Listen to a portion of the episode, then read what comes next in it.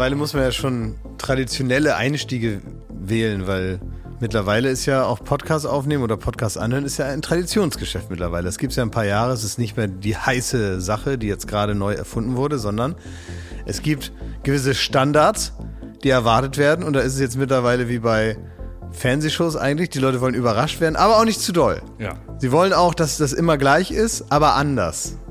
Ne? Es gibt auch so Leute, die haben Frauen oder so, die haben lange Haare, die gehen zum Friseur und sagen, ganz bisschen abschneiden, aber es muss komplett anders aussehen. Und dieses Problem hat man immer in allen Formaten, die eine gewisse Erwartbarkeit ausstrahlen sollen, aber auch überraschend und äh, frisch daherkommen. Und so ist es jetzt. Und deswegen sage ich, man muss gewisse Traditionen einhalten. Und beim Podcast-Einstieg, wenn man also einsteigt in den Podcast, dann ist es wichtig, gerade in unserem Metier, in unserer Subrubrik hier von Podcasts, dass man erstmal erzählt, wie war die, die Viertelstunde, bevor es angefangen hat. Darf ich jetzt? Ne, das Darf ist, immer, das das, das, das, ist aber, das ist aber Moment, immer so. Bevor du das erzählst, Schmidt, ähm, du hast einerseits recht, Klaas, und auf der anderen Seite wird die Konkurrenz immer größer. Es ist ein hart umkämpftes Geschäft. Ich habe jetzt heute erst die Meldung gelesen, dass es ist ja klar, also AI, also die Artificial Intelligence, also die künstliche Intelligenz, die wird uns alle überrollen und uns alle unnütz machen, ne? Weil wir sind furzende, vegetierende Wesen und, und die Computer können halt alles besser und es riecht besser.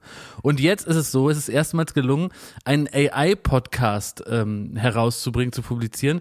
Und zwar so, dass Menschen miteinander reden, die nie zusammen in einem Raum waren. In dem Fall Joe Rogan, der Steve Jobs interviewt.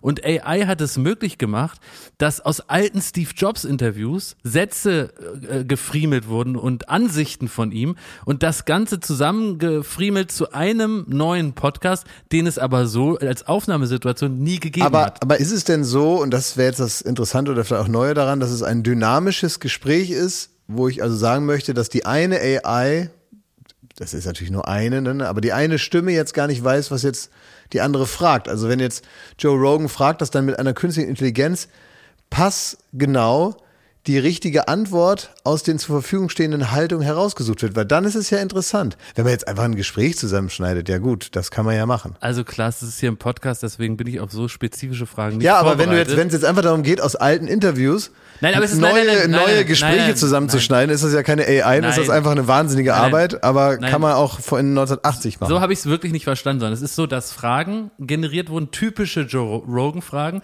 die aber passend sind ähm, äh, auf einen Gast wie Steve Jobs und, und schon die Antworten auch aus dem, was man über Steve Jobs weiß und über seine Ja. Ansichten sich durch Ja, aber- künstliche aber- Intelligenz generiert haben. Beides. Also es ist ein, ein echter Podcast entstanden, der nicht nur, wie du es meinst, zusammengeschnitten ist aus alten Joe Nein, aber dann ist ja interessant. Stell dir. Genau. vor, um es plastisch zu machen, du hast zwei Computer und der eine wird die, das ganze Leben lang gefüttert mit, mit Steve Jobs und mit Ansichten und mit Ja. äh, Verhaltensweisen, mit, Ja. einer, mit einer typischen Art zu antworten, mit gewissen äh, Reaktionen auf gewisse Aktionen.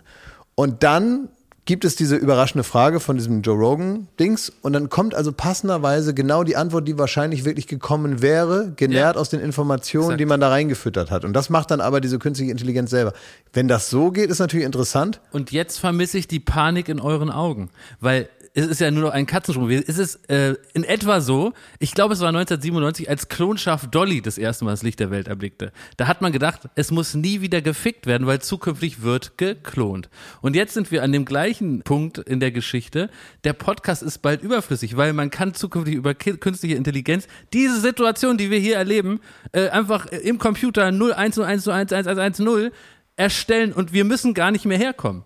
Das heißt also, Wo die die Schlussfolgerung, schlechte jetzt pass auf, die Schlussfolgerung ist die, damit wir unseren Podcast-Job nicht loswerden, müssen wir unausrechenbar sein.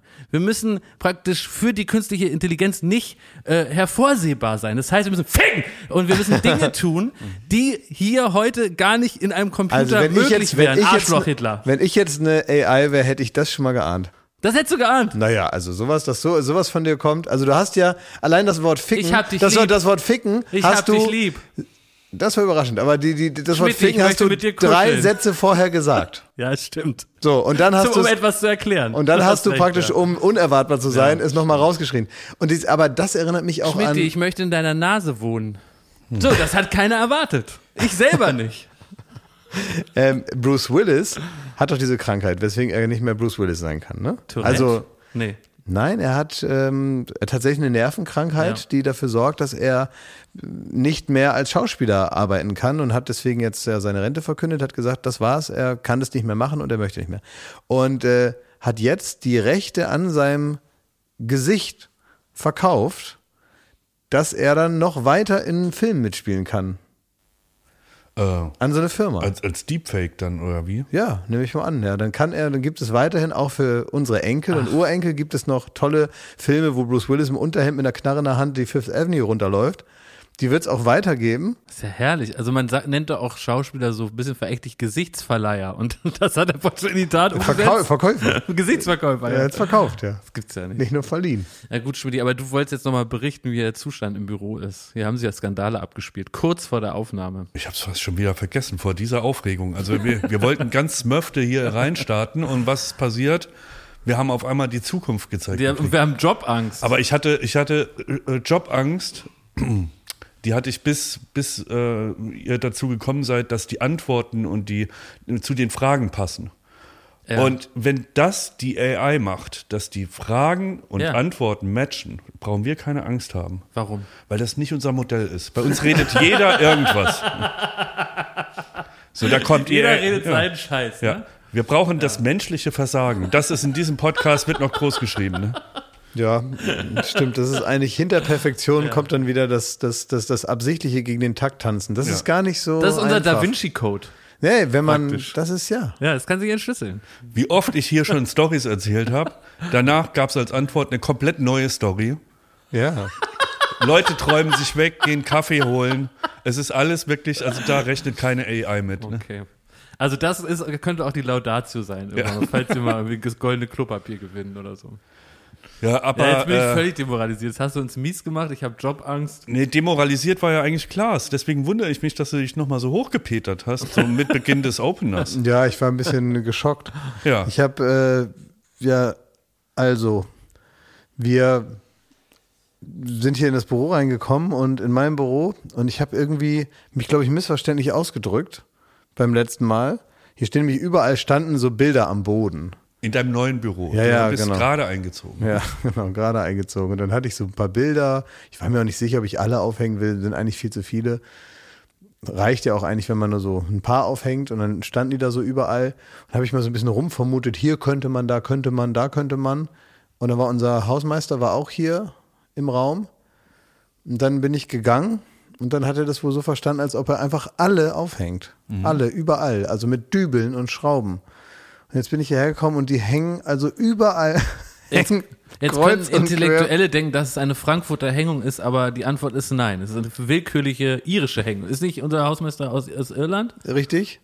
Ja, er kann Ja. nichts dafür. Es war offenbar ein Missverständnis, aber er hat das jetzt ja so, so ja, ein bisschen Kunst am Bau, ne? So, und du hast die, äh, direkt Depressionen gekriegt, weil du natürlich, wie jeder vernünftige Mensch, der gerade umgezogen ist, dann nimmt man sich viel vor. Ja. Da hat man vorher aussortiert, da hat man weggeschmissen. Da will man alles, was man vorher verkackt hat, nochmal neu starten. Ja. Alles besser machen. Ja. Und du gehst kurz aus dem Haus, kommst zurück und hier sieht's aus wie Im Schweizer Käse. Restaurant. Wie ne? scheiße, also wie im alten Büro. Ja, es sieht halt wirklich richtig scheiße aus. Da- Das Schlechteste aus dem alten Büro hast du hier nochmal an die Wand getackert. Man kann richtig sehen, während du das sagst, Schmidti, dass es so richtig den Kern trifft, weil Klaas Mine Ja, sich ich möchte sogar sagen, zunehmend es ist versteinert. in dem ganz, auf dem ganzen Gelände das hässlichste Büro geworden. Nein, das stimmt nicht. Also, dass du natürlich Das zu bizarrer Übertreibung neigst, das ist uns ja allen klar. Das weiß ja auch jeder. Ich habe nur ein Foto von deiner versteinerten Mine gemacht, Klaas. Lass dich nicht aufhalten. Aber klar, wenn ich mich nicht sofort mit Händen und Füßen wehre, dann ist ein, ein Funke, ein Gramm Wahrheit in dem, was du da, was du da von dir gibst. Aber jeder weiß natürlich, dass also dass So, danke. Thomas zum Drama neigt. Naja, vielleicht ist auch einfach die Zeit vorbei, wo man sich neu erfinden kann. Das war mal in der Jugend. Mittlerweile, du kommst halt jetzt in das neue Büro und es sieht konsequenterweise genau aus wie das alte. Ja, da, weil der Fehler ist nämlich in dir. Ja. Und selbst im nächsten Büro ist auch wieder scheiße, weil du bist das Problem. In deiner Seele ist nämlich alles schwarz und verrottet und faulig und stinkend. Okay, guten Morgen. Das, ist ein, das ist ein Werbespot für Psychotherapie. Ich habe, ich habe, äh, ich war überhaupt nicht, ich bin heute, im, du merkst, ich strecke nicht mal die, ich nehme nicht mal die Deckung nach Ja, das oben. macht gar keinen Spaß. Weil ich so. habe gar keine Lust auf diese. Ich will dich gar nicht provozieren. Da hast du aber schon probiert. Nee, gar nicht. Also wenn du das nicht wolltest, dann hast dann dann dann, Dann dann bist du einfach nur ein Schwein. ich bin hier Chronist. Und es macht mir heute richtig Spaß, das zu hören. Ich fühle mich gerade wie Front Row Seat to History. Ich höre das mir einfach an und muss lachen. Das ist richtig schöner Spaß. Also ich bin nicht also gar nicht in der Lage heute mich jetzt also ich will mich gar nicht Warum gegen denn irgendwas eigentlich weiß ich auch nicht irgendwie Was habe ist- ich was soll das habe ich denn? keinen Bock auf so ein so ein Wo wärst du denn heute, wenn du zu Joko gesagt hättest vor 15 Jahren, uh, bei deine äh, Anfeindung und Pranks, da rege ich mich mal nur gar nicht auf. Wo wärst du da heute? ja ich weiß Joko, nicht. hier, guck mal, ich habe mir was angezündet. Ja, ist mir doch egal. Da, da, da säßen wir alle nicht im schönen neuen Büro. Das Dann könnte das wohl. nicht mal hässlich sein, das dann hätte ich nicht mehr die Gelegenheit gehabt Ja. hier alles kaputt zu Ja. machen ja das stimmt das ist So richtig musst du das sehen. Ja. Und was ist dein Problem heute, Thomas? Was ist, äh, ah nee, du sagst jetzt, du hast kein Problem, dir geht's super und bla bla Genau. bla, ne? Aber, Aber jetzt, er also, die- mal, aber also mal ehrlich, ja. ne? Du hast irgendwas, stört dich oder so? Oder Ja, weil stört er dich krank nichts? ist. Ich Nervt dich. Er einer? Mich krank. nervt, ich hatte die Freck, das noch ich doch Freck schon, das zweite, die zweite Woche hintereinander. Das gibt's doch nicht. Seit wann ist man denn 14 Tage hat man Erkältung? Was soll das? Ja, nur Arschlöcher haben das. Ja, Ja. gebe ich dir recht. Aber, aber hör mal, Thomas, ähm, warum, also warum lässt du manchmal deine, deine Laune an anderen ab, wo die nichts dafür können? Machst du das nicht? Ich, pro, ich probiere das nicht zu machen. Machst Manchmal das mache ich's, manchmal mache ich's, manchmal probiere ich's. Wenn ihr, ich glaube, Wir machen das alle. Das ich ist glaube, man kriegt das, nur wenn man das mitkriegt, ist es ja schief gelaufen.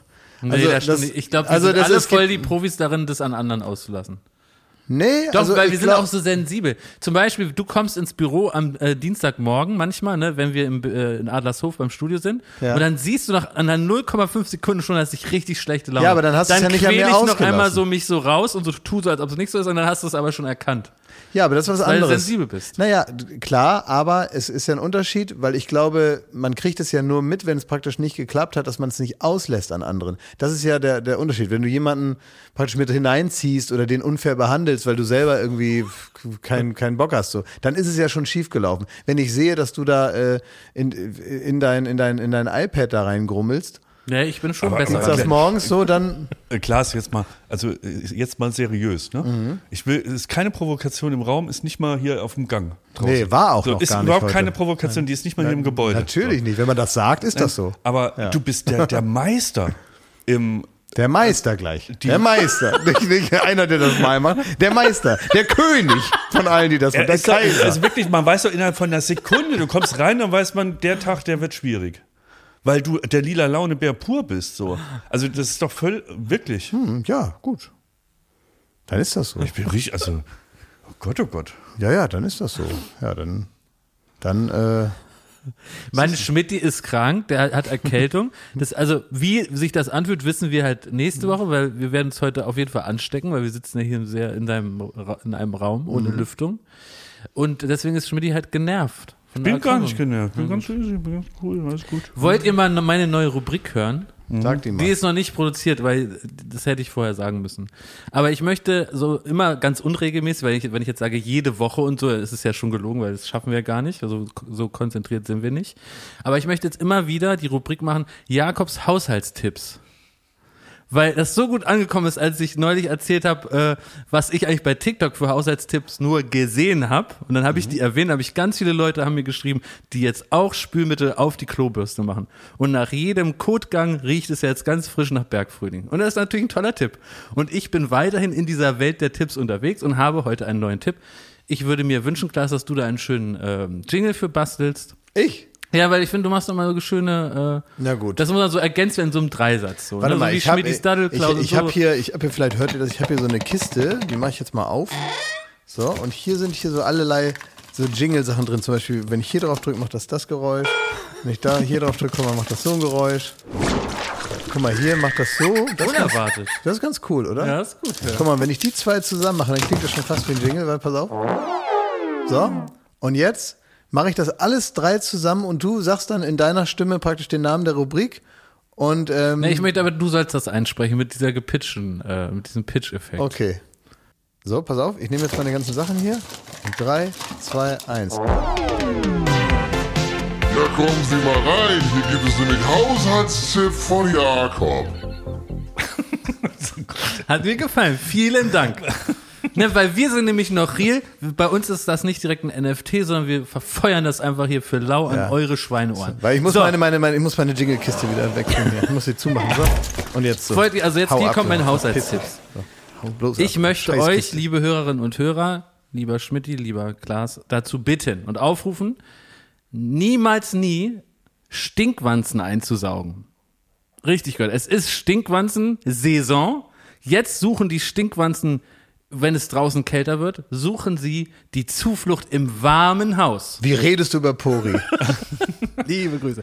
Was die sind Stinkwan- Stinkwanzen? Die Stinkwanzen, das sind so ähm, etwa Fingernagel groß, Zeigefingernagel große Käferchen, die so eine äh, komische äh, die, die, die verjüngen sich nach hinten zum Arsch, also die haben einen ganz kleinen Arsch.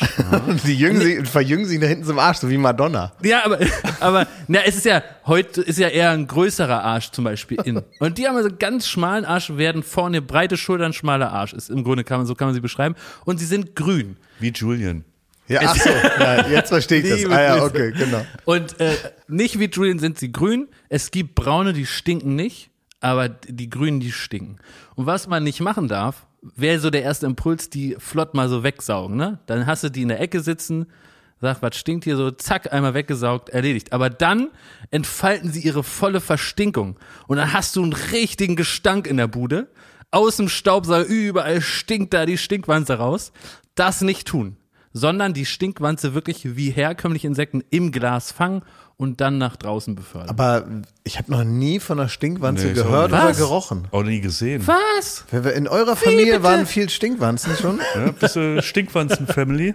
Warst du so einer, der zu Hause schon auch Stinkwanzenprobleme hatte, wo also dann klar war, was zu tun ist? So sehen sie aus. Nur, dass ihr sie gesehen habt. Noch nie gesehen. Nie gesehen. Zeig mal Doch, her. klar. Hier. Ist doch ganz niedlich, wie die da auf deiner Schulter sitzen. Sag mal. Also, deswegen dieser Haushaltstipp für, für diese Woche. Achtung, Stinkwanzen. Und wichtig noch, weil das ist auch wie in so Artikeln, Stinkwanzen sind nicht gefährlich. Aber wichtig zu wissen. Die hauen nicht oder so, kneifen nicht. Ganz einfach. Aber sie, gut zureden reagieren sie auch nicht. Also das kannst du auch vergessen. Du musst, du musst schon mit dem Glas und einer Postkarte rein. Und warum können die stinken? Das ist doch, hat doch irgendeinen evolutionären Grund. Also die stinken dann ihre Feinde weg oder was? Stinken die Feinde weg, ja. Ja, ist das so? Ja, denke ich mir so. Das ist aber auch ein Ding, ne? Da bist du irgendwie, jeder, jedes Lebewesen auf Gottes Erde wird ja mit irgendwas beschenkt. Ne? Der eine hat Stacheln, der nächste ist giftig, einer kann schnell rennen, einer ist, Ja. weiß ich nicht, stark oder Ja. so. Und dann sagt der liebe Gott, ja, und du, du stinkst. Und das ist nicht nur, das ist nicht nur ein Nachteil für dich, sondern da sollst du dich auch noch drüber freuen. Ja, weil, das nämlich- deine einzige weil nämlich- Überlebensstrategie Weil ist. nämlich kein Mensch und, Ja. und kein anderes Tier mit dir zu tun haben will, auch keine Feinde, ne? das ist der kleine Vorteil, aber halt auch sonst niemand. Du wirst nur andere Stinkwanzen kennenlernen, weil die haben es nicht so mit der feinen Nase. Ich habe noch einen Haushaltstipp. Kann ich noch einen ergänzen? Gerne, ja. ja? Ja. Ähm, Aber das muss in meiner Rubrik sein. Also du, du praktisch du Es bleibt in steuerst deiner den bei. Rubrik, ja. Will das jetzt nicht an dich abgeben Ja, ja, unbedingt ja. dafür. Aber es ja. ist ein Wort der Warnung an, äh, an alle, die auf die Idee kommen, mal spontan mit den Kollegen von Pro7, ähm, in dem Fall Hannes Hiller, hier so ein bisschen im Büro rumzulaufen und dann irgendwann spazieren zu gehen und an der eigenen Wohnung vorbeizukommen und dann sagen, na Mensch, willst du doch einen Kaffee, dann komm doch mal rein. Und Ach. in dem Moment, wo man die Tür aufmacht, fallen einem folgende Sachen ein. Hast du dir auch eine Stinkwanze eingefangen, ne? Also, die Katzen waren den ganzen Tag allein, haben ins Katzenklo gedonnert. Es riecht also so ein bisschen nach RTL 2. Dann haben wir, ähm, ich, dadurch, dass ich erkältet bin, ne, habe ich mir, ich baue mir dann immer so Höhlen aus. So ein Michael Jackson Bett.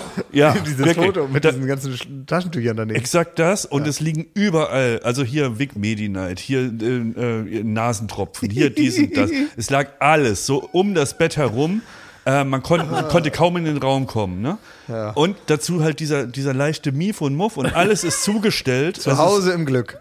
So wie ihr immer erzählt habt, wie es bei mir aussieht, so sah es bei mir aus. ja. All die Lego. an. Und das ist mir wirklich in dem Moment, wo ich den Schlüssel umgedreht habe, ist mir das eingefallen und ich habe mich zu Tode geschämt. Da habe ich die ganze Zeit, oh Mensch, es ist aber jetzt gar nicht hier aufgeräumt. Das ist ja ne? Und dann denkt man ja, dass, ähm, dass Hannes dann gnädig mit einem ist und sagt so, ja Mensch, also das Ja, ja. ist doch klar, also du hast ja viel zu tun, ne? Also du, meine Güte, bist krank, ja Gott, so sieht's halt aus. Er hat gemeint, ja, aber die Gegend ist schön.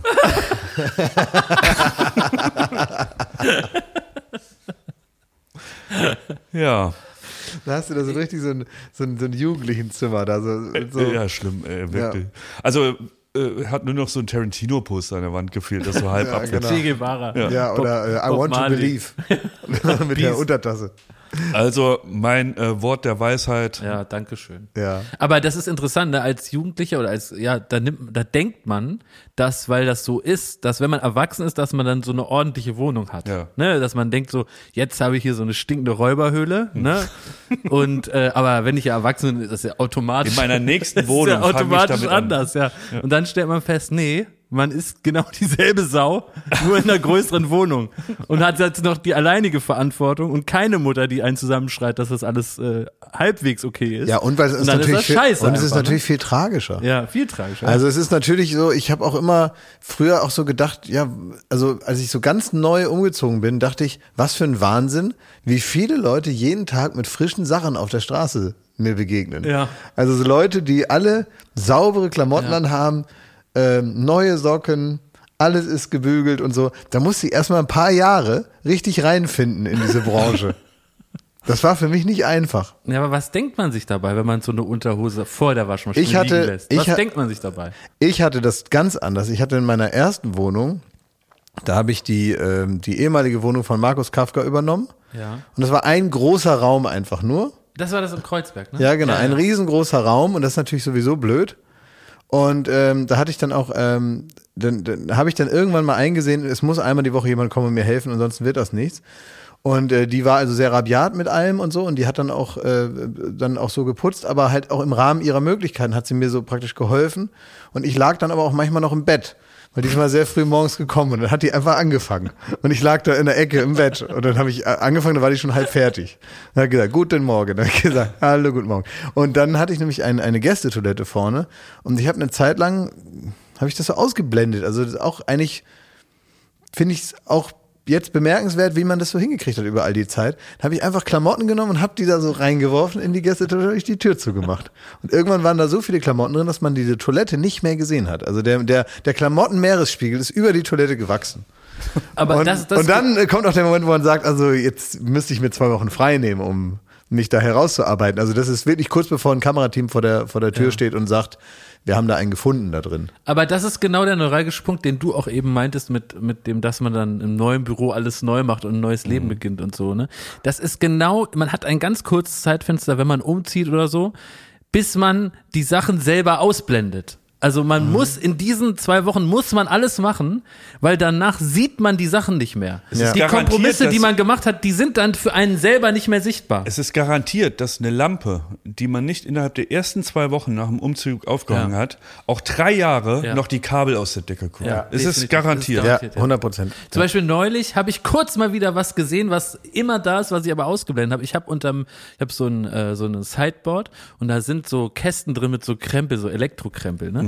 Und dann habe ich mir mal so eingebildet, das wäre so ordentlich da weggeräumt. Auf einmal ging wie so ein Filter weg und dann sehe ich, Gott, sieht das beschissen aus, das gibt's doch gar nicht. Und dann hat sie so gemacht und gesagt, wunderbar. Also das heißt, man muss diese Sachen, wenn man die einmal sieht, man muss sofort ran. Ja, aber das ist nur das Ideal natürlich. das ist eine Betriebsblindheit, die Betriebsblind, man, exakt, die man ja. entwickelt zu Hause. Ja. Dann geht das irgendwie nicht mehr. Mir ist Folgendes aufgefallen, wie sich die Zeiten ändern. Anhand eines kleines Beisp kleine, anhand eines kleinen Beispiels, ist das richtig grammatikalisch? Von Anhand eines kleines Beispiel. von eines kleines Von eines kleines Beispiel meines hören wir jetzt von. Jakob. Na, erzähl. Von meines kleines Kindheit. Oh, das ist auch ein guter Opener. Kannst du noch mal einen Bumper machen? Eines kleines Beispiel. Ja, genau. Okay, ich, warte, ich muss die Opener-Kiste wiederholen. Sag das doch vorher, jetzt habe ich die jetzt hier schon wieder weggepackt. Oh, jetzt muss ich die Opener-Kiste wiederholen. Rinderschmeißer. So, gib her jetzt hier die Kiste. So, wieder aufmachen. So, was nehme ich jetzt? Die Kröte hatte ich schon. Die hatte ich auch schon. Die da, ah, die hatten wir auch schon. So, die ha- hatten wir die schon? Nee. Die noch nicht. Okay. So, und jetzt, äh, jetzt muss das aber schnell gehen, weil so viel Zeit habe ich nicht. Ein kleines Beispiel aus meiner Kindheit. Ja, mir ist nämlich Folgendes wieder eingefallen. Nee, anders, warte. noch. Eines. Nee, Eines Kleines. Eins, warte. Ein kleines Beispiel aus meiner Kindheit. Ja, folgendes ist mir nämlich wieder eingefallen. Und daran sieht man, wie sich doch die Zeit auch wandelt. Ich war als etwa vierjähriges Kind mit meinen Eltern im Zoo. Und da war es etwas komplett Normales, fünfmal unterstrichen, dass vierjährige Kinder an einem speziellen Bereich Fotos machen konnten mit Löwenbabys.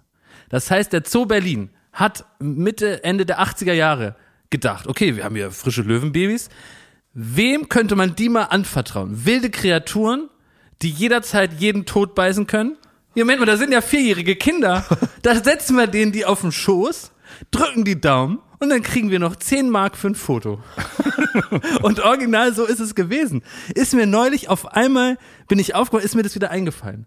Das so, wirklich, ich habe Fotos mit so Löwen, man konnte die dann so streicheln und dann kam die das nächste Kind durchgescheucht und nächsten Löwen auf, auf den Schoß gesetzt. Das ist schon unglaublich. Und dann ist mir das nächste eingefallen. Ich war als Kind Zirkusfan. Und ich war original in einem Zirkus als Kind. Und ich habe noch irgendwo die Broschüre von dem Zirkus, weil die habe ich dann im Verlauf gesammelt. Da haben, und es ist wirklich keine Lüge, zwei Braunbären auf Schlittschuhen Badminton gespielt. Bitte? Das ist doch unglaublich, oder? Klingt wie ein Countdown-Moment. Also wirklich, wenn es auch noch Leute da draußen gibt, die auch in diesem Zirkus da sind, dann, dann sucht bitte alles zusammen und schickt mir es. Es ist passiert. Es gab damals, ich glaube, äh, in der Deutschlandhalle, die es da noch, noch gab, eine Eisfläche. Ja. Ein Netz war gespannt und dann kamen zwei Braunbären auf Schlittschuhen und die haben äh, Badminton gespielt. Wahnsinn. Unglaublich, hatten- ne?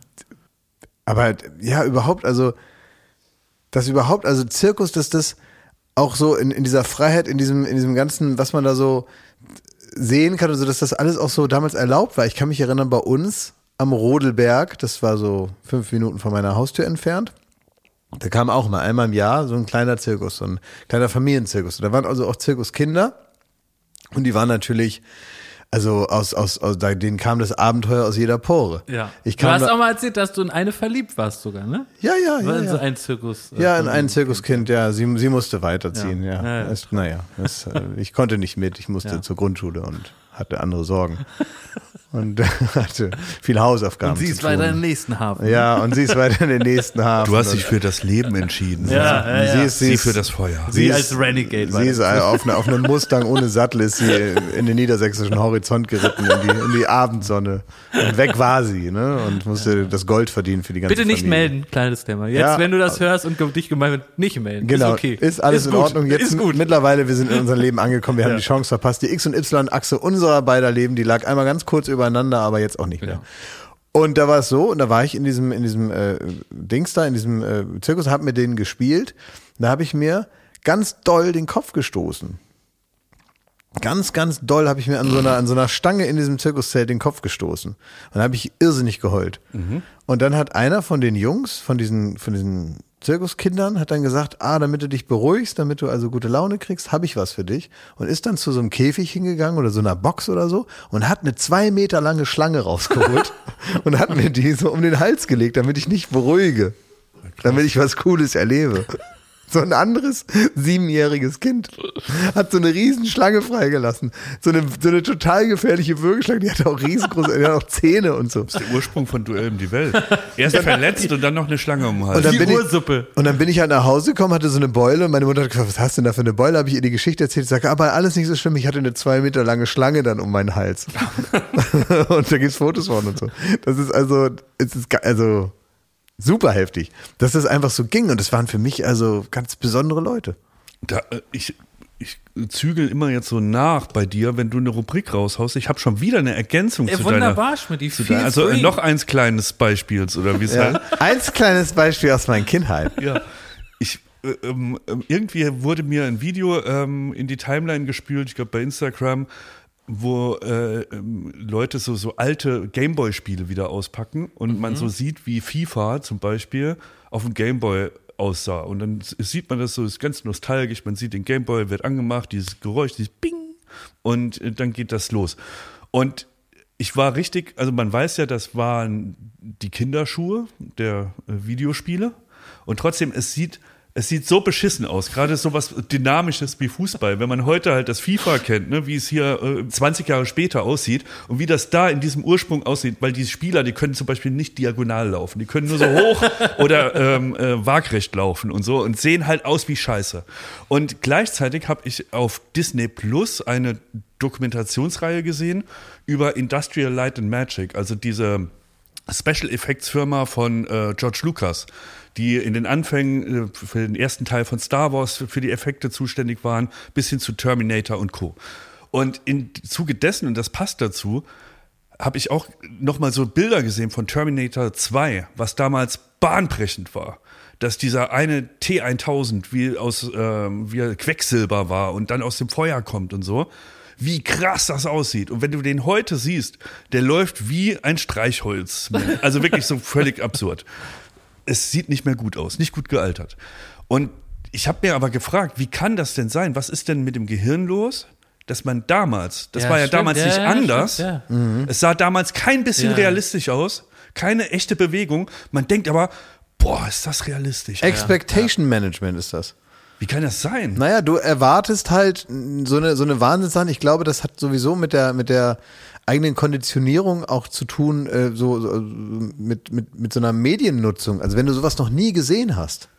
Ich erinnere mich auch, dass man so ein Super NES-Spiel hatte, wo es dann hieß, da ist die Grafik ultra krass. Und wenn du Ja, heute siehst, die taugt nicht mal, also die Ja, würde äh, ja. nicht mal auf irgendeinem Handy würdest du die anfassen. Ja, aber du weißt doch auch, du kannst dich doch auch daran erinnern, wie du das erste Mal, äh, keine Ahnung, eine DVD dir angeschaut hast, da hast du doch auch gedacht, das kann doch gar nicht wahr sein. Und dann kam Blu-ray und hast gesagt, das kann gar nicht wahr sein. Ja, aber da hast du eine andere, da sagst du, Mensch, das ist ja schärfer als VHS. Das Mhm. äh, leuchtet ein. Und das ist das Schärfste, also eine, eine DVD, was zu, äh, zu der Zeit gab. Aber hier war ja die Kategorie ganz anders. Du hast ja behauptet, dass dieser T1000 super realistisch durch diese Gitterstäbe läuft.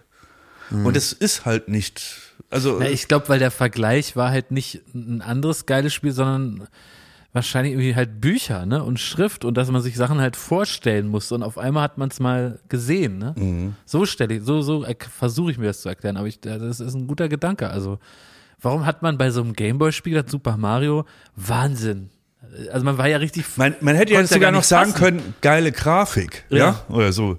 Aber dass man sagt, ultra realistisch. Ja. Und man sieht da so zwei grüne Männlein da, so, also das finde ich halt weird, wie das, ja.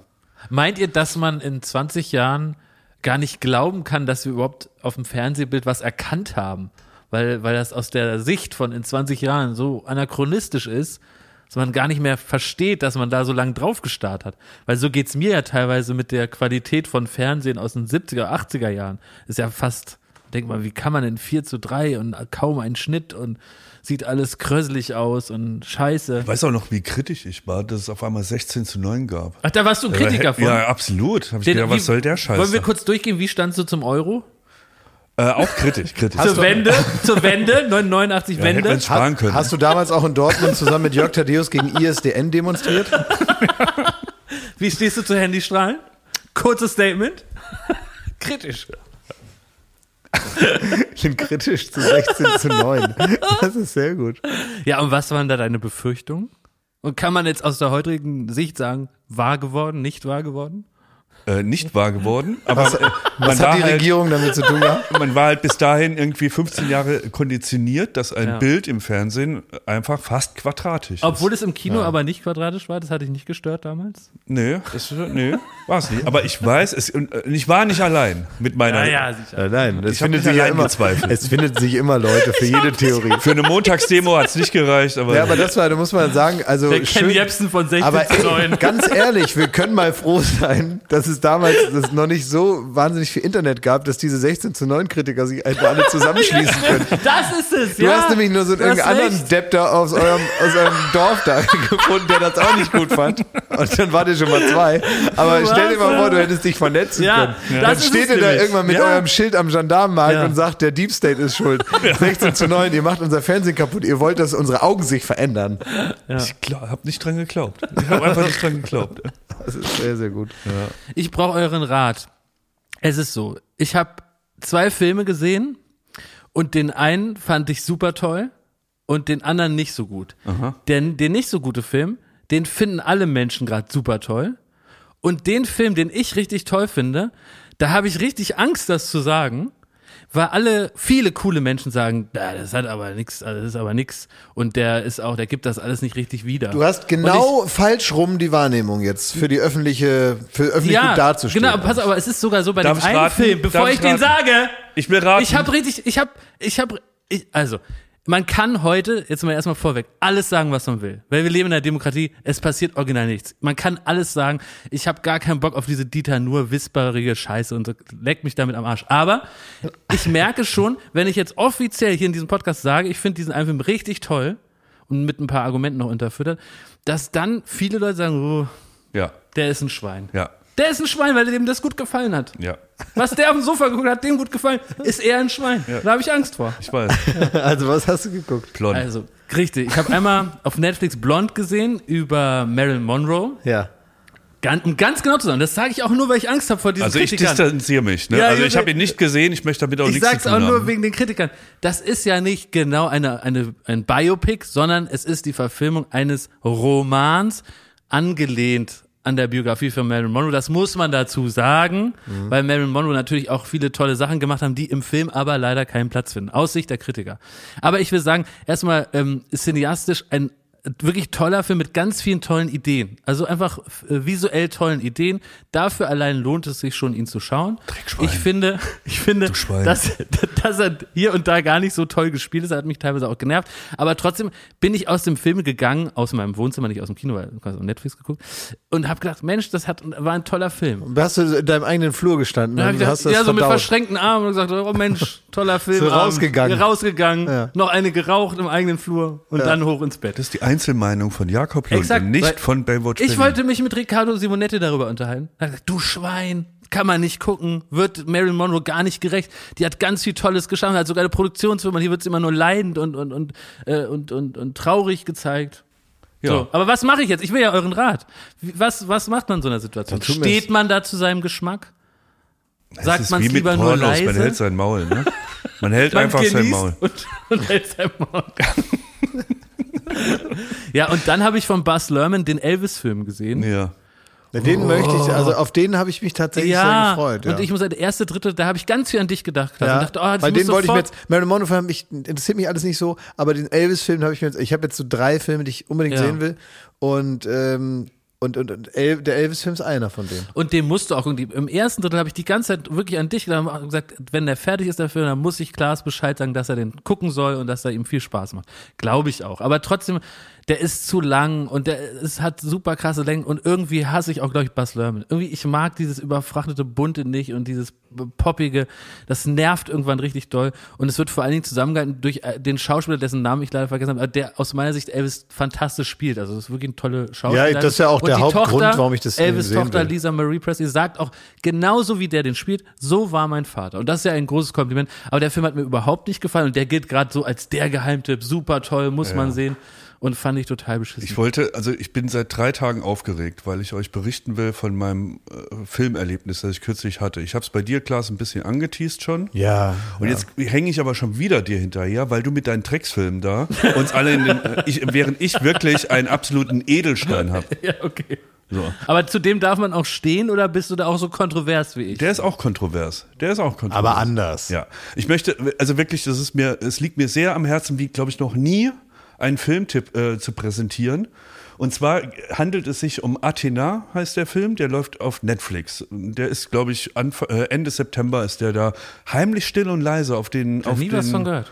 Äh, Service, ge, ich glaube Service nennen die das, auf, auf den Streamingdienst äh, ge, geschubst worden. Und das ist, ähm, die Älteren unter euch werden es noch kennen, das äh, sehr kontroverse Video von äh, Justice, ähm, Stress, kennt ihr das? Ja, ne? ja. Ja. Das ganz grob, das hat damals wirklich Wellen geschlagen, weil man im Grunde in dem ganzen Video nur sieht, wie ähm, wie, äh, sag mal, Einwanderer, jugendliche Einwanderer in Frankreich du, durch die Banlieues äh, gehen und auch in Paris landen und im Grunde für Stress sorgen. Und zwar auf der übelsten Art und Weise. Ohne Grund Leute zusammenschlagen, anpöpeln, Frauen belästigen und, und, und. Also wirklich ein ultra, ultra hartes Video das auch alles Sinn macht und wirklich auch in sich ein Meisterwerk ist, aber wirklich äh, hart zu schauen. Und von dem Regisseur, der hat diesen Athena gedreht. Es geht im Grunde relativ simpel um äh, Polizeigewalt, äh, dass ein äh, Jugendlicher aus einem Banlieue in Paris ermordet wurde von Polizisten. Und es existiert ein Video davon, aber die Namen der Polizisten werden angeblich vertuscht von der Polizei. Und daraufhin explodiert das Pulverfass Frankreich, das Pulverfass Paris, das irgendwo zwischen Marine Le Pen und den Rechten und den Einwanderern, die teilweise in Banlieues da äh, eingepfercht werden und behandelt werden, wie wir es uns auch in Deutschland nur schwer vorstellen können. Also das ist alles nochmal eine Nummer härter und eine Nummer äh, polarisierender, als es hier bei uns ist. Und äh, dieses Pulverfass explodiert aufgrund dessen, dass die Jugendlichen in diesen Banlieues die Namen der Polizisten haben wollen, weil sie sich natürlich ungerecht behandelt, nicht gesehen und die Staatsgewalt nicht für sie. Und das wird so inszeniert, wie es wirklich, ich habe so ein cineastisches Erlebnis seit Jahren nicht gehabt. Ich wüsste nicht, eine Dynamik, eine Energie, die dieser Film ausstrahlt. Die ersten elf Minuten sind ohne Schnitt und man kann sich auch das Making-of angucken, wirklich schnittlos wird gezeigt, wie dieser, dieser Riot ausbricht und die Jugendlichen quasi auf die Barrikaden gehen, äh, sprichwörtlich. Und ähm, das ist von einer Wucht. Jedes einzelne Bild hat irgendwie so die Macht im Grunde auf ein Poster gedruckt zu werden für so eine Riot-Demo. Also irgendwie, es hat fast so eine, auch eine Schönheit in der Brutalität von dem ganzen Film, eine wahnsinnige Ästhetik. Das ist so sehr, fast so ein Mix aus Lahain, Hass, wenn ihr den noch kennt, also auch ein Kultklassiker aus Frankreich, kombiniert mit so der Ästhetik von äh, Euphoria die Story, die Charaktere sind alle relativ simpel gehalten, aber es ist eine cineastische Erfahrung, wie man sie selten hat. Es ist wirklich, du bist mittendrin in dieser Schlacht und dabei kriegst du jedes Mal Gänsehaut. Das ist alles angelegt wie eine griechische Oper. Die Musik dazu ist krass und ähm, schaut euch das an. Das ist wirklich egal wie, das, das krasseste, was ich wirklich seit Jahren gesehen habe, ähm, auf einem Streamingdienst. Und ich glaube, der erste gute Netflix-Film. Raving Reviews. Ja. ja, also ich habe äh, ein ganz bisschen was, hast du mir gezeigt von dem Making-of. Ja. Und ich hatte noch keine gute Gelegenheit, mir den anzuschauen. Das ist also der Film, der wirklich auf Nummer eins jetzt mittlerweile steht. Und alleine dieses Making-of, wenn du siehst, mhm. mit welcher Präzision das alles vorbereitet ist. Also man kann ja dem Making-of so ein bisschen mehr entnehmen, was da offenbar als Vorbereitung stattgefunden ich hat. Stell dir vor, wie unsere Drehs, aber so perfekt. ja, genau, ja. Also es ist aber auch, also es ist ja bei aller Professionalität auch weiterhin total gefährlich. Also man sieht, mhm. Du kannst du bestimmte Sachen kannst du vorbereiten oder Risiken ausschließen und so, aber andere Sachen, gerade in dieser, in dieser heftigen One-Shot-Szene, da gibt's einfach ein, ein Risiko, was einkalkuliert ist. Da passieren Sachen gleichzeitig, die alle jederzeit heftig schiefgehen können. Ja. Und es wird halt mit echter Pyrotechnik, also die, die Jugendlichen beschießen die Polizisten vor allem mit Feuerwerkskörpern. Und in diesem, in dieser Plansequenz am Anfang, da knallt es halt überall wie in Berlin an Silvester und fliegen überall diese Raketen hin und her. Und das ist auch kein, äh, die kamen nicht aus dem Computer, die haben halt wirklich damit geschossen. Und jeder Flug von jeder Rakete wurde vorher genau eingeplant, wo der landen kann. Und es sieht, dieser ganze Film ist ein einziges komplett Chaos. Ein komplett Chaos. Und gleichzeitig, also er hat wirklich nicht viel Story, aber er zeigt trotzdem, ähm, wie wichtig es ist. Und gerade wenn man auch von Polizeigewalt spricht, ob das hier in Deutschland ist, in den USA, ähm, Black Lives Matter, ja, all die Themen, die gerade zu Recht aufkommen, wie wichtig es ist, dass man ein Vertrauen in eine Staatsgewalt haben kann.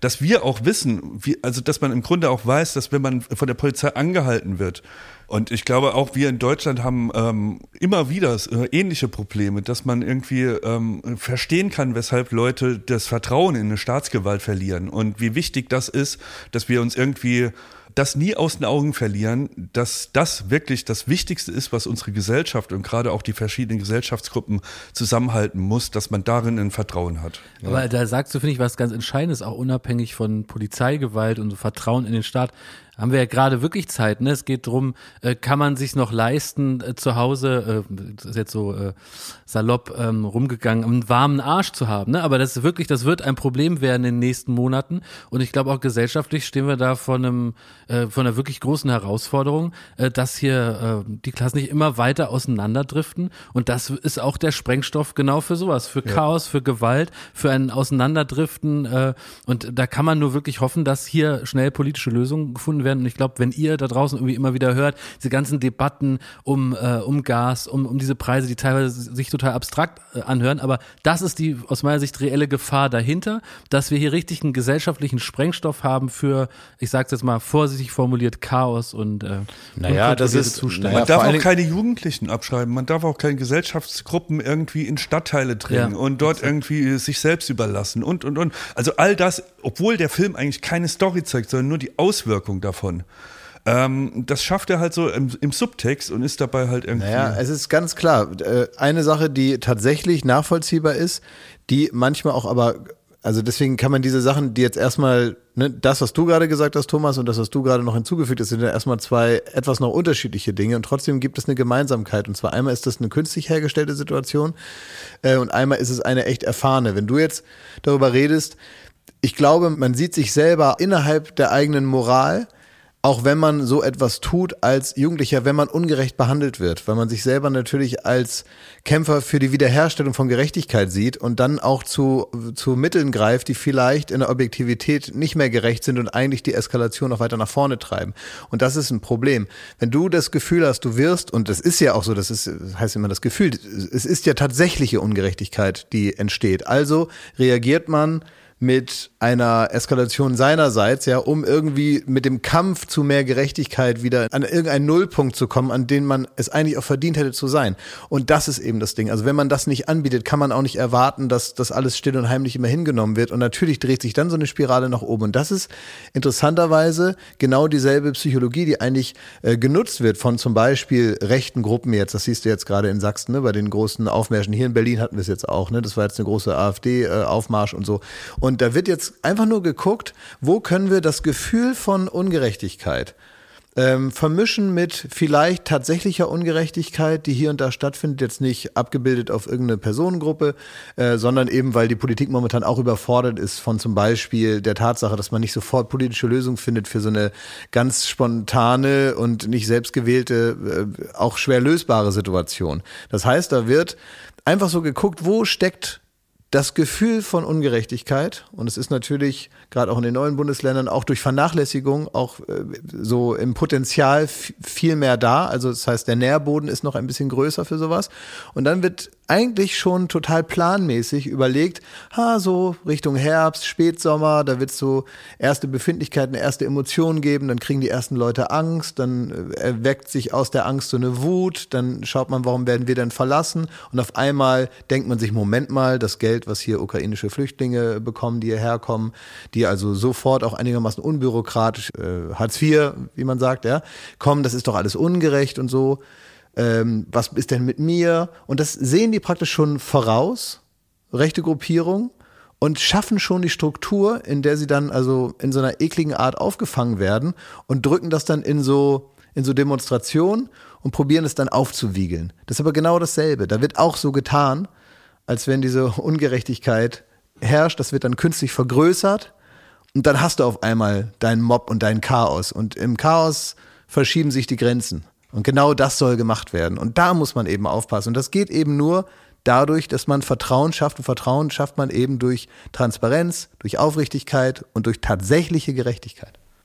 Es gibt ja das berühmte, ähm, den berühmten Mitschnitt von dieser Pressekonferenz von AfD-Vertretern, die da klipp und klar sich so zuflüstern, ähm, dass sie sehr darauf spekulieren, dass im Herbst halt alles scheiße wird, dass es den Leuten schlecht geht und da schwingt halt in die relativ unverhohlen mit, dass sie darauf hoffen, dass es Deutschland schlecht geht und dass es den Menschen schlecht geht, weil nur so die AfD ähm, quasi wieder ähm, auf, auf, aufs Tableau gehoben wird. Ja, und, äh, und das ist dann auch eine sehr große Herausforderung an die, ich sage jetzt mal ganz allgemein formuliert, die Politik, die Regierung, dass das ganz unterschiedliche Leute sind, die da miteinander äh, über Parteigrenzen hinweg zusammenarbeiten müssen und so und manchmal ja auch nur bis zu einem gewissen Grad überhaupt Lösungen finden können.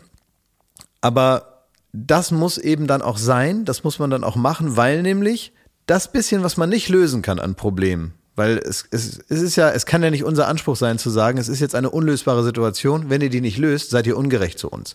So ist es ja nicht, sondern man muss es bestmöglich lösen. Und diesen Eindruck, den muss man haben als äh, Bürger und Bürgerin, wenn man das Gefühl hat, da tut wirklich jeder, der in Verantwortung ist, das Beste, was momentan möglich ist. Und da geht es eben nicht um eigene Parteiinteressen. Da wird nicht der, der Wahlkampf irgendwie probiert zu beeinflussen durch irgendwelche beschissenen Sozialtouristenäußerungen oder so, indem man kurz vor so einer Landtagswahl nochmal irgendwie was sagt, ja.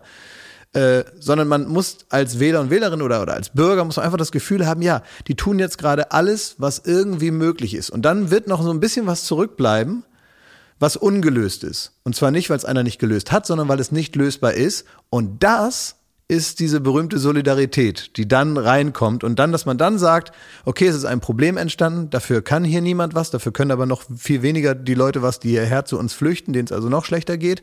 Das schaffen wir jetzt gemeinsam. Diese Solidarität, die ist eigentlich in der Veranlagung da. Die ist aber nur abrufbar und in der Breite so wirksam, wenn man das Gefühl hat, alles rund um diese Solidarität, was lösbar ist, wurde tatsächlich gelöst. Und wenn man dann vernünftig erklärt, das bisschen, was jetzt noch über ist, das ist jetzt die Heizung ein bisschen runterdrehen. Das ist jetzt Leute aufnehmen. Das ist jetzt zu gucken, wie kann man Menschen, die geflüchtet sind und hierher gekommen sind, helfen und so. Und zwar ähm, zivilgesellschaftlich. Dann sind die Leute bereit dazu. Dann machen das auch gerne die Leute. Aber man darf sich eben nicht zu Schulden kommen lassen auf dem Weg dahin, bis zu der Grenze dessen, was man lösen kann, weil dahinter packen alle an und das sind dann die berühmten, ich sage jetzt mal symbolisch formuliert, das ist dann die Kette von Menschen, die sich Sandsäcke zuwerfen. Die gibt's nämlich. Aber die machen das nur, wenn sie das Gefühl haben, sie werden hier nicht ausgenutzt. Ich äh, habe eine neue Rubrik noch. Also das ist eigentlich eine uralte Rubrik. Aha. Uralt, aber ich will sie jetzt als Rubrik machen, weil ich heute meinen Rubrik äh, Soundkoffer mit habe. Oh Und äh, deswegen dachte ich, machen wir da halt eine richtige Rubrik draus, weil Ja. das war sonst immer einfach nur so also eingestreut und so. Und jetzt habe ich ja diesen Koffer hier. Hier, Konstantin, gib mir den nochmal her. So, dann einmal hier so. Jetzt hatten wir schon, das hatten wir schon, das hatten wir schon. Hatten wir das schon? Ich glaube nicht, aber es, äh, ja. Das glaub Geräusch schon? Äh, Aber ist das eine alte Rubrik? Da müsstest du doch noch hier. Nee, das ist unten nee, in ich, ha- Koffer. nee, ich hatte noch keine Rubrik dafür. Achso, okay. Ja, so, das ist, ähm, das haben wir schon mal gemacht, aber na, ich nehme jetzt einfach diesen Sound hier, der klingt jetzt nicht so schön, aber ist auch egal, oder? so, ich nehme jetzt den hier. Ist das okay für euch? Ja, Gut. hört sich weg.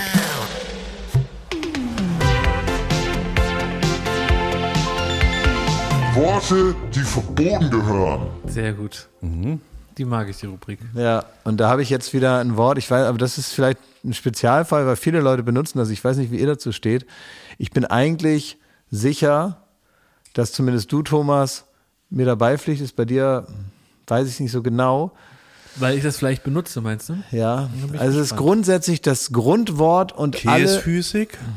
Nee, das ist ja einfach nur, es beschreibt ja was, was du nicht magst. Nee, es geht ja wirklich um die, um die, das, das nicht schöne Wort. Sondern einfach, da. Stinkekäfer. Stinkekäfer. Stinkwanze. Ah ja. Stinkwanze ist auch kein schönes Wort, aber jetzt nicht, äh, fällt nicht aus der Ästhetik, die, der ich da hinterher. Okay, also es wird schaue. Also das Grundwort und alle damit verbundenen praktisch Varianten des Wortes. Und es ist das Wort, also für das Wort gab es auch schon in meiner Kindheit, aber es ist jetzt erst in den normalen Sprachgebrauch gekommen. Es ist das Wort snacken. Snacken. Snacken. Dass man also einen Snack, das gab es auch schon, als ich so sieben oder acht war. Ja, da hat man halt Das mal. Wort Snack mag ich aber auch schon nicht. Aber wenn, wenn, ich auch nicht. Aber da würde ich jetzt noch sagen, na gut, so, ne? Nee, mag ich auch nicht. Einen kleinen Gut, Snack zwischendurch. Nee, das Aber wenn Leute sagen, wollen wir mal was snacken gehen? Aber im Snacken gehen würde ja zum Beispiel, man würde ja nicht sagen, wenn man jetzt zum Beispiel Mittagessen geht, dann wir gehen mal was snacken. Das würde man Da nicht sagen. sagen auch Leute gibt mittlerweile. so Arschlöcher, die ja, es, ja, siehst du, da habe ich's, ne? Und dann Aber ein noch, Snack ist doch was Kleineres als ein Mittag. Ich kann doch nicht, äh, weiß ich, drei Klopse mit Senf essen und dann sagen, das ist ein Snack. das ist diesen Leuten egal. Boah. Und überhaupt, selbst wenn man sagt, wir wollen Wir nur was leben in Kleines. einem Land mit solchen Leuten. Ja, eben. Und selbst wenn man nur was Kleines isst oder so, dann sagt man halt, da isst man halt was Kleines. Oder ich esse nicht so viel. Oder ich möchte nur ein bisschen was essen. Ich habe nicht so einen Hunger. Man muss ja nicht sagen, ja, ich snack ein bisschen was mit. Ich snack was mit, Alter. Und dann habe ich letztens was gehört, da ging es darum, da hat einer einen Podcast irgendwie gemacht, habe ich wieder zum Glück wieder vergessen, was das für ein Podcast war. Und da ging es um so Informationen, die man dann so kriegen kann. Also weißt du, so Wissenschaftskommunikation im weitesten Sinne, aber so zugänglich für alle. Und da geht es eben darum, dass man da nicht irgendwelche anderthalbstündige Pamphlete sich da anhört, sondern so kleine Häppchen sind das, ne, so, so, immer so fünf Minuten, die man auch zwischendurch mal hören kann, damit das nicht so viel auf einmal ist. Und hat er gesagt, na ja, also wir nennen das Neudeutsch, dass, also wir haben uns überlegt, das soll so snackable sein. Snackable. Snackable soll das sein. Also es soll so snackable, Kleine Wissenssnacks. so kleine Wissenshäppchen. Ne? will Das, keine Wissenssnacks. es soll also snackable sein. Und da ging es nicht mal um Essen, sondern es geht halt um das snackhafte Informationen sich nehmen. Ist das nicht widerlich alles? Das, da würde ich auch unterschreiben. Ist das nicht ver- widerlich? verbietet. Ja? Ja, absolut. Ah, gut, ey. Dann notiere ich mir das hier, ey. ist verboten, ne? Ja, so, ist verboten. Snacken, ey. Arschlöcher sind das. Wirklich, richtige Arschlöcher sagen das. Ja. So, habt ihr das Rollschuhfieber da geguckt? Kam das jetzt Kam schon? das schon? Ich Ja, habe das das kam gestern, ich habe das, ah, ich muss noch Sachen zu gestern sagen. Ich habe Andrea Petkovic nämlich verboten, dass sie da mitmacht. Wir müssen jetzt nämlich extrem aufpassen, das habe ich der gestern in der Sendung gesagt. Heute ist ja Mittwoch, ne? Gestern Genau, war gestern Andrea. Andrea Petkovic war zu Gast, die mittlerweile ihre Tenniskarriere an den Nagel gehängt hat, jetzt weil sie 35 ist und sagt, das reicht jetzt. Und jetzt muss man ja extrem aufpassen, dass sie nicht abrutscht in den Schrott-Promi-Bereich, weil sie also nicht kompetent ist da, weil sie die ganze Zeit natürlich jetzt Besseres zu tun hat, als Fernsehen zu gucken und dann kommt da irgendwie so eine Anfrage und wir wissen genau, wie verlogen das immer formuliert ist. Ja. Ja, da denkt man also, in der Anfrage denkt man toll, also das, das scheint ja eine, Klingt wie Wetten, das. ist ja wohl ein Abenteuer, wenn die das da reinschreiben, ist das ja wohl vielleicht eine Reise zu mir selber, wenn ich bei Let's Dance mitmache, ja? Ja. Und deswegen muss man jetzt aufpassen, dass man nicht weder bei Skate Fever noch bei diesen ganzen Sachen äh, mitmacht. Und noch eine Sache, ich habe gestern, das ist eigentlich auch schön, ich habe gestern waren die Arctic Monkeys ja bei uns, ne? Und haben da gespielt. Und dann habe ich so, und ich kenne die ja eigentlich, als die noch jung waren und klein waren und so, ne? Und dann ähm, haben die da ihr Konzert gespielt und wir haben uns das angeschaut. Und dann habe ich den einen beobachtet von denen. Der ist, der saß ab und zu mal am, am, am Keyboard und hat aber auch mal irgendwie Gitarre oder Bass oder so gespielt. Und ähm, das war so einer, der hatte so ein ganz weit aufgeknüpftes Hemd und eine, eine Lederjacke drüber und der hatte so eine, ja, so ein, so eine, so ein Mittelscheitel irgendwie und so die, die Haare so bis zum Kinn, würde ich jetzt ungefähr sagen. Ein schöner Mann Ja. Schöner Mann, also wirklich ein, ein feiner, schöner Mann. Und dann dachte ich so, boah, guck mal, und der ist jetzt hier mit den Arctic Monkeys und dann saufen die Bier und dann sind die so unterwegs, aber die sind ja auch so alt wie ich eigentlich, ne? Vielleicht ein bisschen jünger oder so. Da dachte ich, aber der sieht da so toll aus und dann hat der, wie machen die das in diesem Lifestyle und so? Es ist ja krass, ne? Manche Leute sind ja gesegnet und dann hat er da das Hemd da bis zum Bauchnabel auf und sieht toll aus. Und äh, habe ich wirklich so aktiv gedacht, dass äh, der einfach in dieser Lebensphase ist, wo er machen kann, was er will, aber halt dieses so ein bisschen so eine Rockstar-Ausstrahlung hat. Dachte ich, ja, das gönne ich dem, ist bestimmt schön und ganz cool. Und heute Morgen fahre ich mit meinem äh, Auto äh, durch die Straßen und dann um Viertel nach acht morgens flitzt mir dieser Typ joggend über die grüne Ampel. Nein. Ja, vor mir. echt? In so einem, in Du so bist einem ja auch sicher, dass der das war. ja, 100 Prozent. Ja. ja. Der, die haben wahrscheinlich im Adlon geschlafen und ich bin da gerade lang gefahren und der ist da zurück zum Adlon Ja. gelaufen.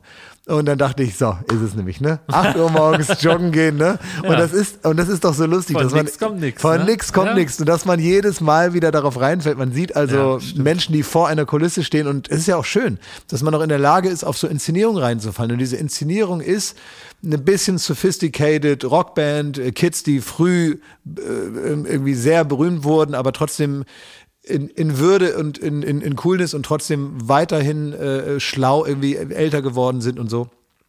Das ist ja ein bisschen die Ausstrahlung. Und trotzdem sehen irgendwie noch gut aus. Und so, man fällt auf diese Inszenierung rein, im besten Sinne, finde ich. Dann hat das ja alles Ja, funktioniert. dass man halt denkt, der wird Ja. bis 5 Uhr nachts noch 20 Bier trinken und 72 Zigaretten rauchen Ja. und sieht am nächsten Morgen trotzdem super gut aus. und dann ne? steht er ja. wieder da und sieht aus wie der junge Robert Redford und Ja. man denkt sich, wie schafft er das, ja?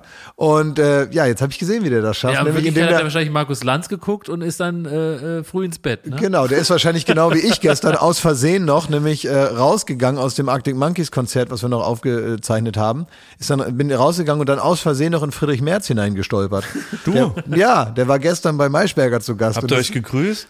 Ähm, nee, der lief da so lang und der hat sich da wahrscheinlich vorbereitet auf äh, knallharte Fragen zum Thema Sozialtourismus. Läuft er dann so von rechts nach links und, und murmelt so Ist getigert? vor sich Nee, hin? der ist zum Klo so ein paar gelaufen. Powersprüche? Nee, der ist zum Klo gelaufen, glaube ich. Es ist ja derselbe Flur, auf dem wir aufzeichnen. Das ist ja das Witzige, dass diese Kulturen da nebeneinander her existieren. Eine Glastür trennt ein Arctic Monkeys Konzert und äh, äh, Friedrich Merz. Friedrich Merz, der dann da so äh, erklären muss, warum äh, die CDU jetzt Aber so stelle ich mir das vergeigt auch vor, hat in Niedersachsen. wenn Klaas äh, als Zirkusdirektor auf die Zirkusdirektorin Maischberger kurz im Gang trifft. Ja, wir haben uns auch dann, kurz Hallo gesagt. Und dann sagst du, Ja. und Sandra, was hast du so? Ja, ich habe den März, zeige ich heute den Leuten. Ja. Und, so, oh ja, geil, super, dass ihr den habt. Und, dann, und Klaas, was, wen, wen zeigst du heute den Leuten? Ja, wir haben die Arktik, ich spiele gerade Musik. Genau so ist es Später tatsächlich. kommt noch ein Bär auf Schlittschuhen. Aber genauso ist es wirklich. Und das muss man ja sagen. Schöne Grüße an dieser Stelle an Sandra Maischberger, äh, die ich ja wirklich sehr, sehr gerne mag und äußerst sympathisch finde. Und wir kennen uns ja tatsächlich schon lange. Und genauso ist es, weil sie natürlich ein ein Fachgebiet hat und natürlich interessiert sie sich äh, für ihre Gäste und für ihre Themen, weil das ist nun mal ihre Aufgabe und meine ist eine andere. Und trotzdem ist eine, eine gewisse spaßige Häme, die wir dann, also die ich dann mit ihr austausche, wenn ich sage, ich habe heute Coldplay und du äh, Karl Lauterbach. naja. Warum nicht? Aber ich muss noch unbedingt äh, hinweisen auf dein Gespräch mit ähm, Andrea Petkovic, mit der, mit der Tennisspielerin. Das hat mir unheimlich Spaß gemacht, das anzuschauen. Und äh, sie hatte einen Tipp, der ist mir richtig heute Morgen noch lange im Kopf rumgegangen, wie man seinen Gegner oder seine Gegnerin, in dem Fall im Tennis, komplett aus dem System äh, rütteln kann. Und zwar, indem man sagt, toller Aufschlag heute. Du spielst super. Und weil sie meinte, das hat mich richtig lang noch beschäftigt, dass in dem Moment, wo du das sagst, denkt der andere, also dein Gegner, deine Gegnerin darüber nach, Moment, äh, ja stimmt, der Aufschlag läuft halt gut, aber wie mache ich den nochmal? Ich werf den Ball so hoch und wann hau ich nochmal drauf? Und in diesem Moment ist, ist der Gegner völlig aus seiner Mitte heraus, weil sie sagte, fürs Tennis ist es wichtig, und das kann man ja übertragen auf, glaube ich, die meisten Sportarten, eigentlich nicht in einer Draufsicht zu sein, sondern in so einer Art Zone in seiner Mitte und einfach die Abläufe vom Körper machen zu lassen und intuitiv das zu spielen. ja. Und in Nicht dem Moment, wo du dir gewahr wirst, was mache ich da eigentlich? Schon ist der Arm drei Zentimeter zu weit rechts, der Ball zu weit hoch und alles ist im Arsch. Es ist aber auch eine tolle Form der, der Entwürdigung natürlich, äh, dass man sagt, wer ist man denn? Ohne sein, Spuren. Seinen Gegner Ja, zu loben. ja. Das hinterlässt also, weil keine Spuren. Man, das sind ja, also in, im Idealfall ist man vielleicht unterlegen, vielleicht ein bisschen Ja. überlegen, aber eigentlich, wenn Leute gegeneinander spielen im Profisport, dann sind die ungefähr auf derselben selben Höhe, so, ne? Ja. Und gerade bei einem harten Match, wo man dann sowas einsetzt, dann sagt man ja eigentlich schon, weiß man ja, die sind gleich stark. Zu wem macht man sich in dem Moment, wo man sagt, also, du hast ja einen tollen Aufschlag, ne? Man erhebt sich natürlich über denjenigen, aber auf so eine ganz ekelhafte Art, die, ja, wie du sagst, nicht nachweisbar. Ja. Nicht nachweisbare Spuren. Attacke. Ja, das ist äh, das, das äh, Wegloben oder wie nennt man das? ja, irgendwie so. Aber ja. fand ich echt. Nein, das heißt, er spannend. weißt, wie man das nennt? Kill it with kindness heißt Ja, es. genau, Ja, genau. So heißt es. Und da hast du dann ab dem Moment wie so ein Virus im System, ne? Sehr gute Themenauswahl heute, Jakob. Da, da, Dankeschön. Meinst du, was ich hier so an Themen mit reinschleppe? Warum fängst du jetzt an zu schwitzen? Ähm, weil, ich, ähm, weil ich denke, was, was willst du damit sagen? Also war es schlecht? War es nicht gut? Hat es nicht gepasst? das war außer, ist Soll mir ich gehen? aufgefallen, wie gut die war. Soll ich, soll ich lieber gehen? Bin ich sonst schlecht? Bin ich sonst schlecht? Naja. Ich will noch äh, RTL beschimpfen kurz. Darf ich das? Also Ja, so rein als, als spaziert. ja raus. Ähm, so, hier, äh, Sommerhaus ist ja rum. Ah. Der schlechtmöglichste Kandidat hat gewonnen, nämlich der Typ, der Dieser seine Frau halt irgendwie Ja, äh, psychisch terrorisiert hat. Ne? Und was macht RTL jetzt? In seiner un unsäglichen Dummheit. Sie denken, Mensch, Mensch, Mensch, der ist ja crispy, der Typ. Den setzen wir jetzt noch ins Dschungelcamp. Ist, das es nicht, so? Ist Ja. es nicht Oh, richtig? nee. Ist das nicht richtig? Ja, pass auf, und ich sag dir, Warum ist das nicht richtig? Nein, es ist äh, selbst unter dem Das Gedanken, ist die den Formel sie haben. André Mangold, ist das. ja, aber es ist so Copy super paste. dumm, weil der Typ, der Bauer, ja, Entschuldigung, ich will ihn gar nicht beleidigen, aber man Hast du muss schon. sagen, ich habe ihn schon beleidigt, ja, ähm, er hatte halt nichts zu bieten, außer dass er seine Frau terrorisiert Ja. hat und am Ende, um das Finalspiel zu gewinnen, noch auf ihren Rücken gestiegen ist. So und also wirklich ganz, ganz peinlich. Und was wird passieren? Der hat jetzt schon den Shitstorm Mhm. seines Lebens gekriegt. Die mussten da Instagram kurz abschalten und alles, also die üblichen, schlimm, ja? die üblichen Sachen, ja.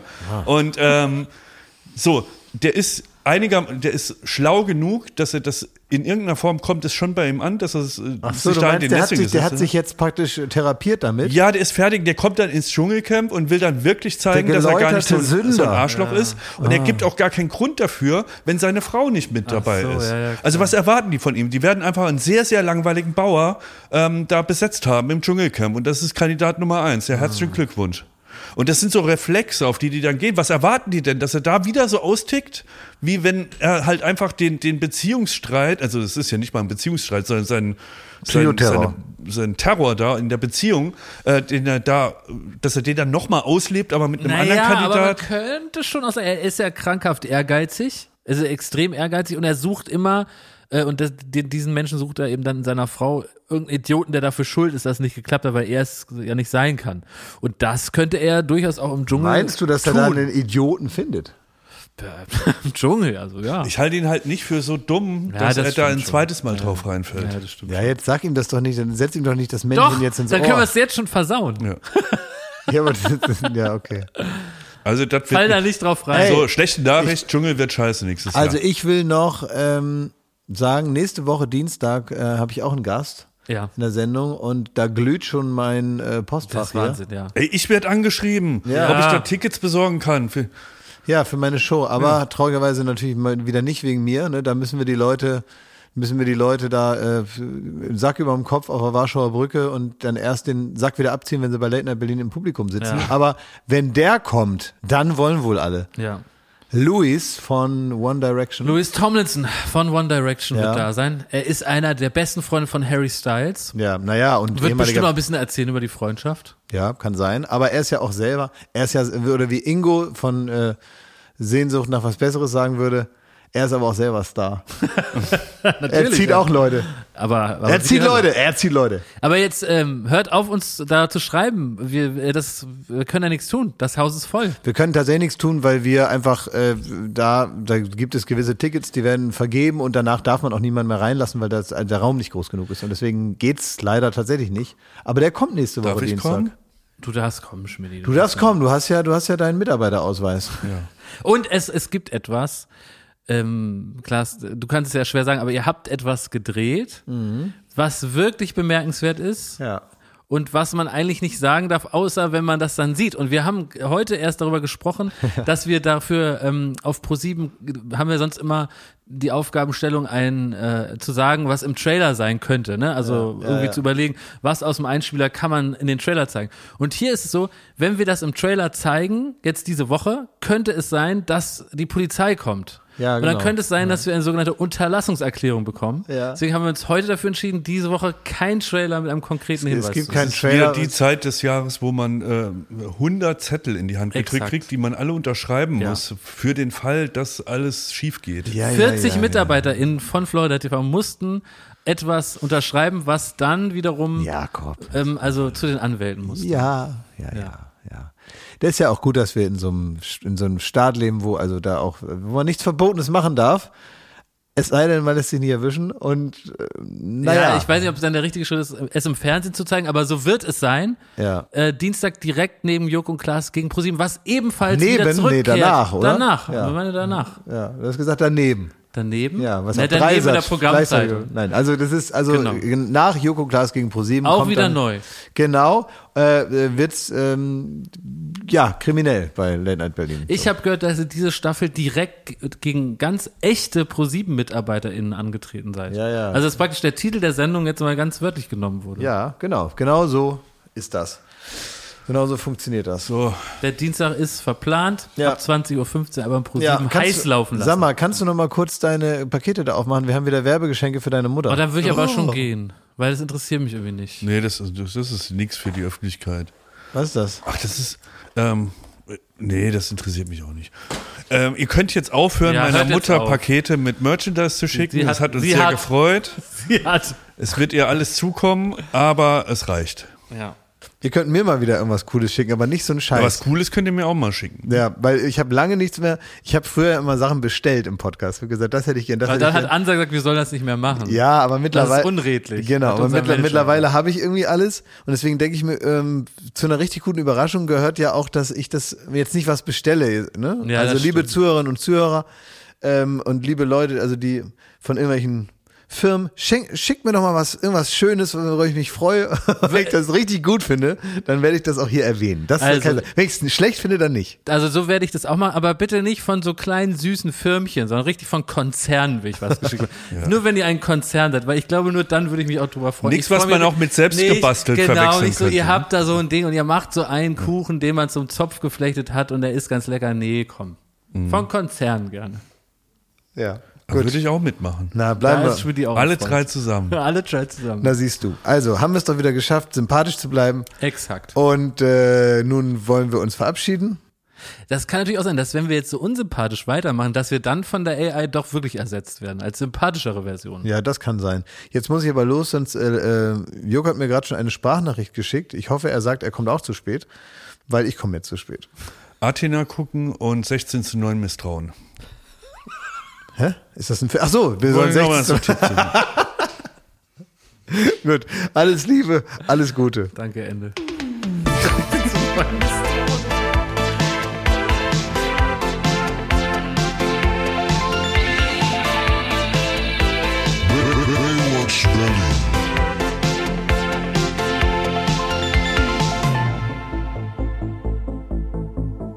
Baywatch Berlin ist eine Studio Bummens Produktion in Zusammenarbeit mit Late Night Berlin und freundlicher Unterstützung der Florida Entertainment. Neue Folgen gibt es jeden Freitag, überall wo es Podcasts gibt.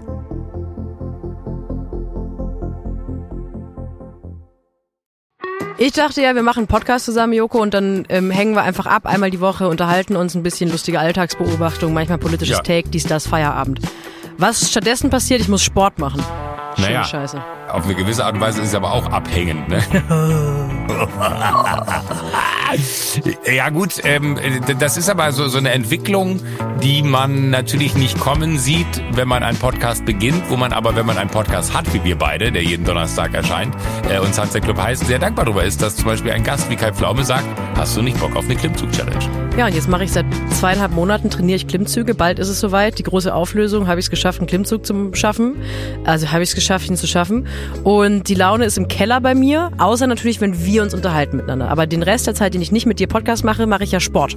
Ja, äh, schaltet doch einfach ein und hört rein. Wir würden uns sehr freuen. Und wenn es euch nicht gefällt, sagt es bitte keinem.